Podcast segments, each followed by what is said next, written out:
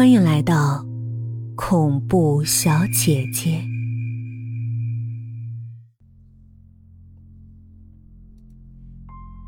八月十七日的中午，我抱着蛋糕盒子，尽量纹丝不动的坐在一辆出租车上，抵达了年轻女子留下的地址，然后小心翼翼的钻出车，一步一步稳稳当当的走到她家门前，按下门铃。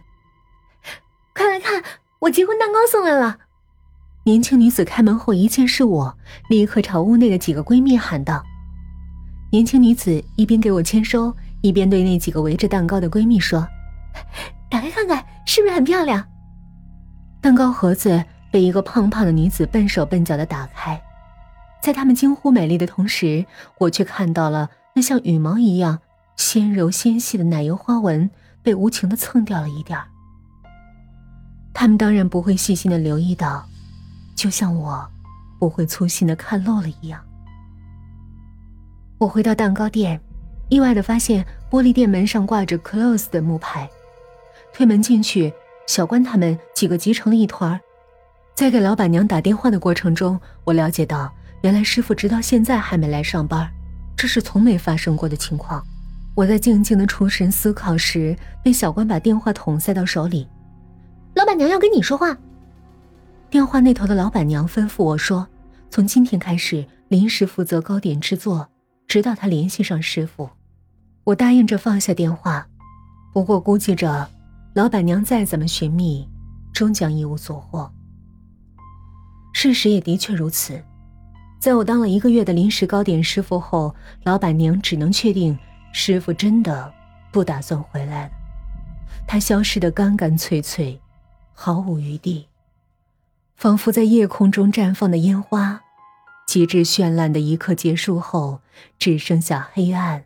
和残屑，但在这个月里，蛋糕店里几乎每天都顾客爆满，几十平方米的空间挤得水泄不通。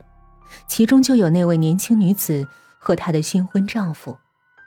通过他们无比热切、无比渴望的叙述中，我知道了那些参加过野樱桃蛋糕小姐婚宴的人，他们的味蕾全部都被结婚蛋糕的绝美震撼了，仿佛尝到了一种不敢相信。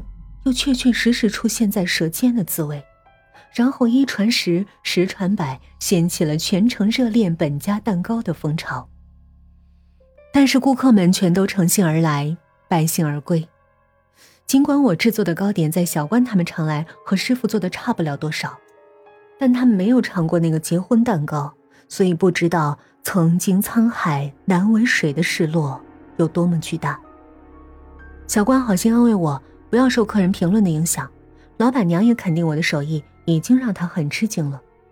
然后他们不解的看着我，非但没有沮丧郁闷，反而一脸的光芒。我的手艺当然只是普通意义上的不错，顾客对我的失望越深，则意味着对师傅的赞美越大。我为自己能够崇拜的仰视师傅而深深满意。又过了一个月，顾客的热情因为久不出现的师傅。而渐渐淡薄消失，我们的蛋糕店又归于往日的平静。这天下午，我因为要参加系里的晚饭聚会，跟老板娘请了假，提前离开蛋糕店。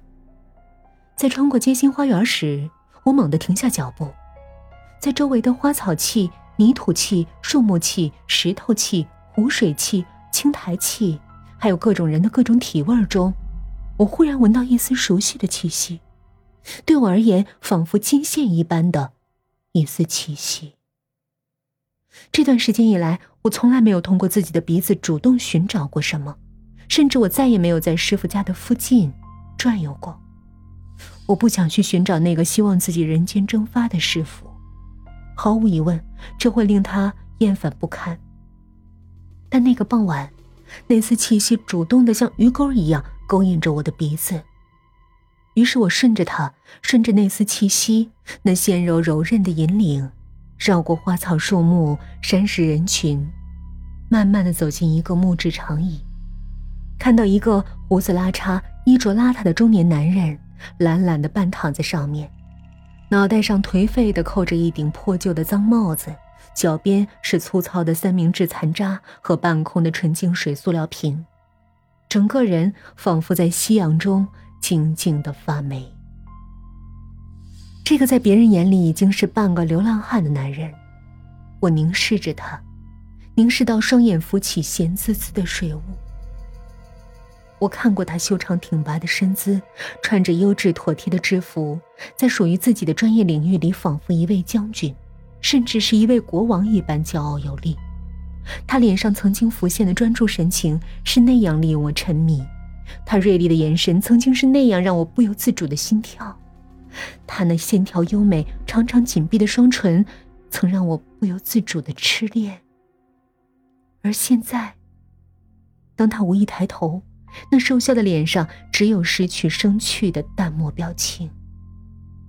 他的双手看上去完好无缺，我下意识的暗烂挎包。夹层里那封我没有送出去的，而是私自保留的信，整整三页信纸。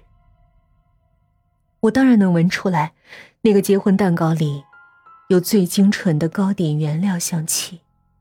但是在看过信后，那位野樱桃小姐最可能的反应大概是直接喉咙连声尖叫，然后带着厌恶和恐惧把那个蛋糕有多远丢多远。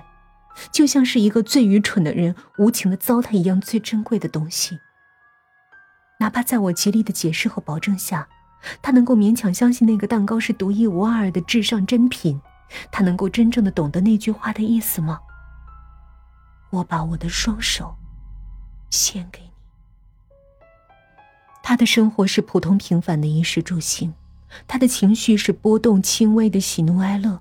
他活在自己那轨道清晰、规整的小世界，心满意足的拥有爱人和朋友。她就是这么一个漂亮、普通的都市年轻女子，从来如此，也仅此而已。我看着长椅上的师傅，他整个身体就是为了支撑他的双手可以灵活有力的制作蛋糕。对于他的双手而言，最辉煌的时刻就是完成那个结婚蛋糕的夜晚。那个凝聚他生命精魂的蛋糕，当然会被幸运的婚宴来宾惊为天位，并且绝对是他平生仅尝的一次。一个夜晚等于整个生命。我把我的双手献给你。野樱桃蛋糕小姐懂得怎么去理解、欣赏与珍视吗？我久久的望着师傅。